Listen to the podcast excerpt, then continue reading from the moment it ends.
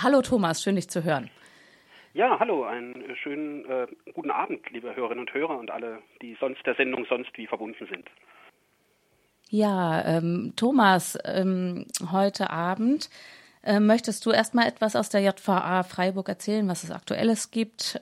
Also viel brandaktuelles gibt es nicht. Also die äh, Insassen nehmen die Lockerungen bei den Besuchen äh, positiv äh, zur Kenntnis logischerweise. Das heißt, dass sie endlich zu Beginn und äh, zum Abschluss des Besuches zumindest äh, ihre Besuchsperson äh, umarmen dürfen, zumindest wenn beide Seiten geimpft sind.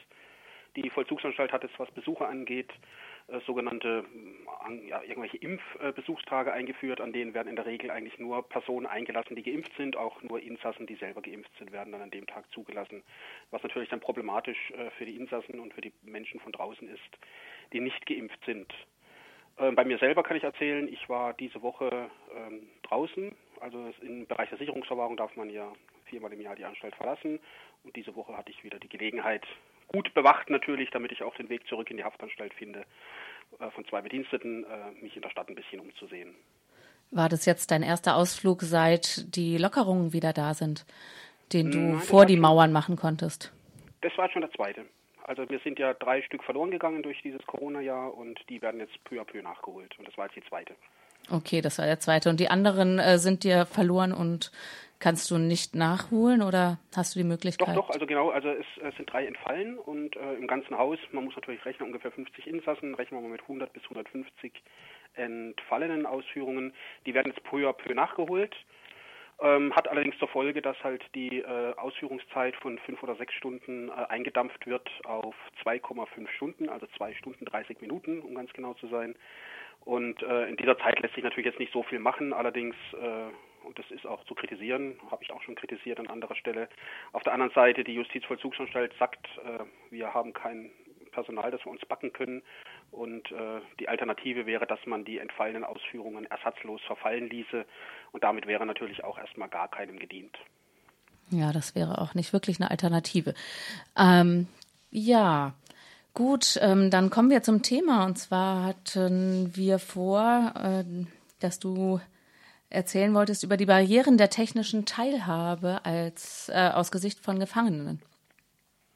Ja, vielen Dank denke, wie viele Menschen hoffentlich draußen auch, oder dass äh, die Kenntnis von grundlegenden technisch, technischen Instrumentarien, angefangen von Handys, Smartphones, insbesondere natürlich auch Computern, gerade in der heutigen, der digitalen Zeit essentiell ist, um ähm, den privaten Alltag, in vielen Bereichen allerdings auch den beruflichen Alltag bewältigen zu können.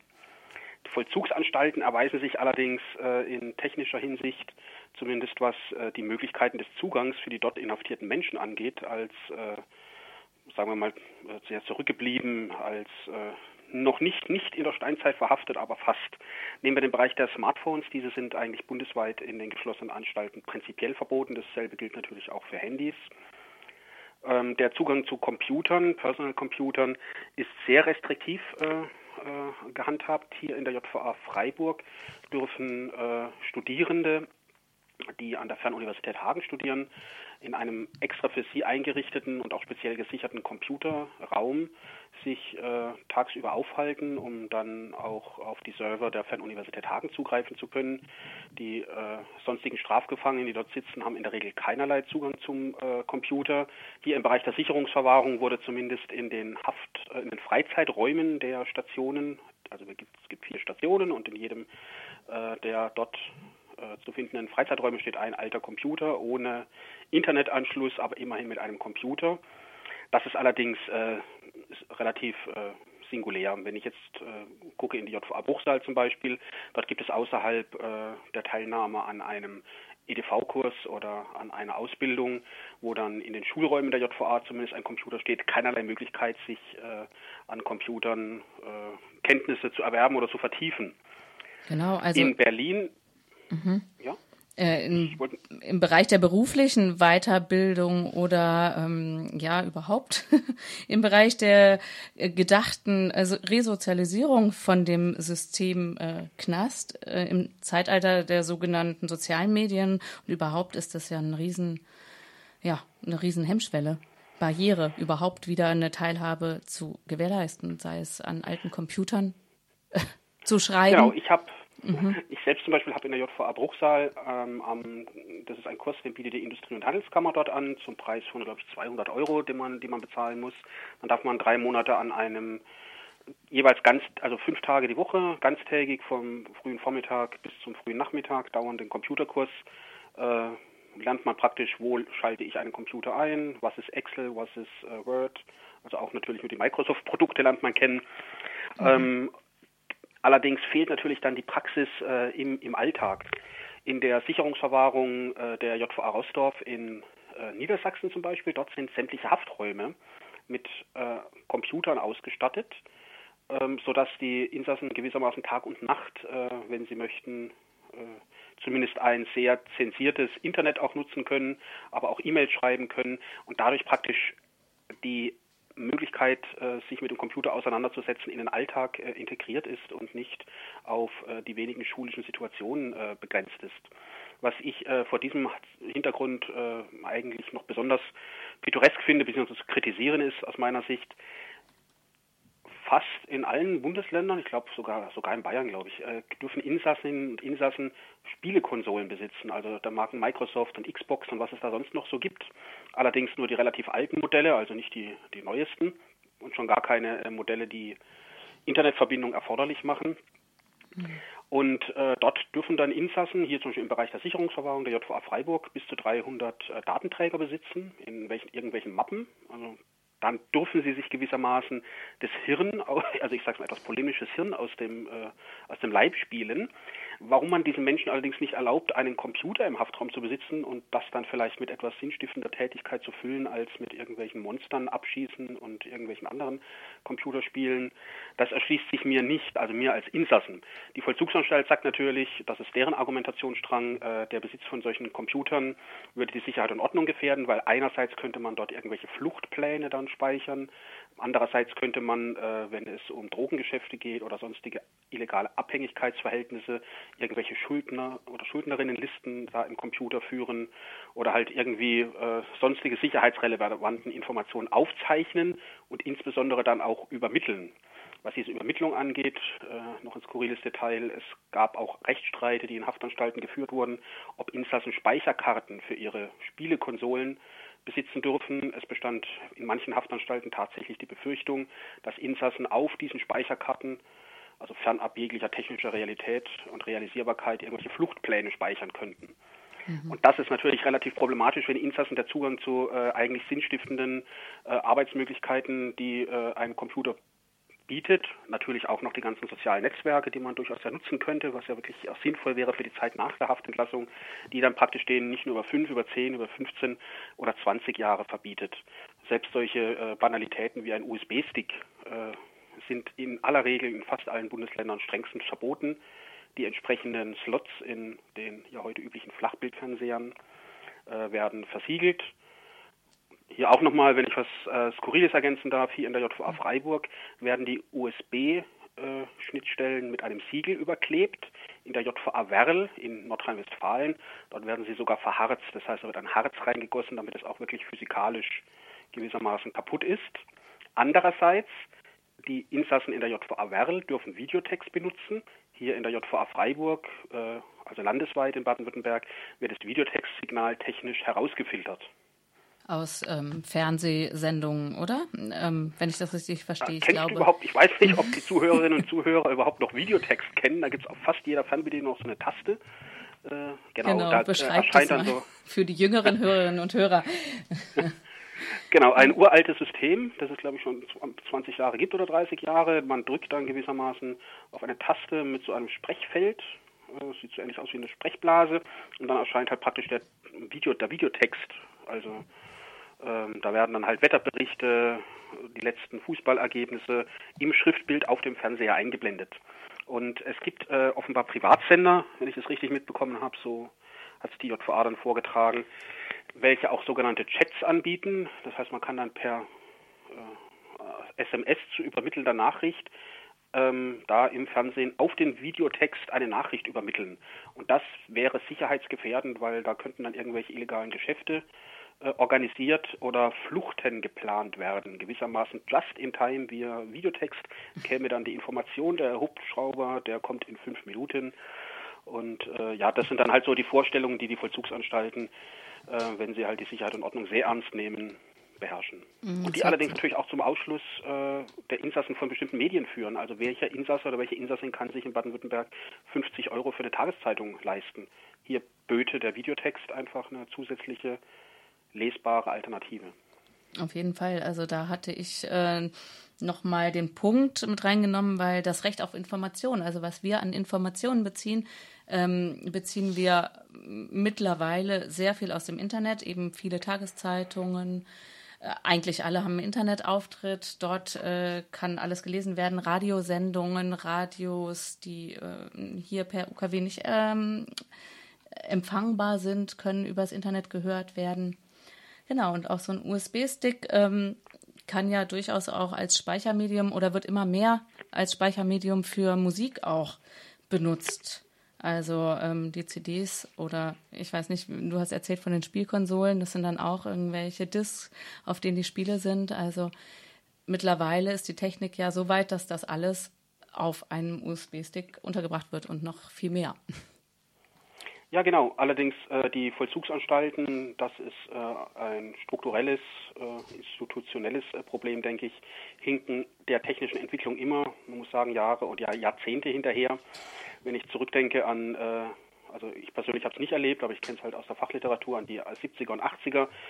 Ähm, Haftanstalten bundesweit haben sich erbittert, wirklich erbittert äh, gewehrt gegen die Zulassung von Radiogeräten mit, mit UKW also Ultrakurzwelle. Also mhm. es war ein potenzielles Medium, mit welchem angeblich Insassinnen und Insassen dann zur Revolte hätten angestiftet werden könnten, hätten können, wenn man mit illegalen UKW-Sendern dann praktisch Programme eingespielt hätte.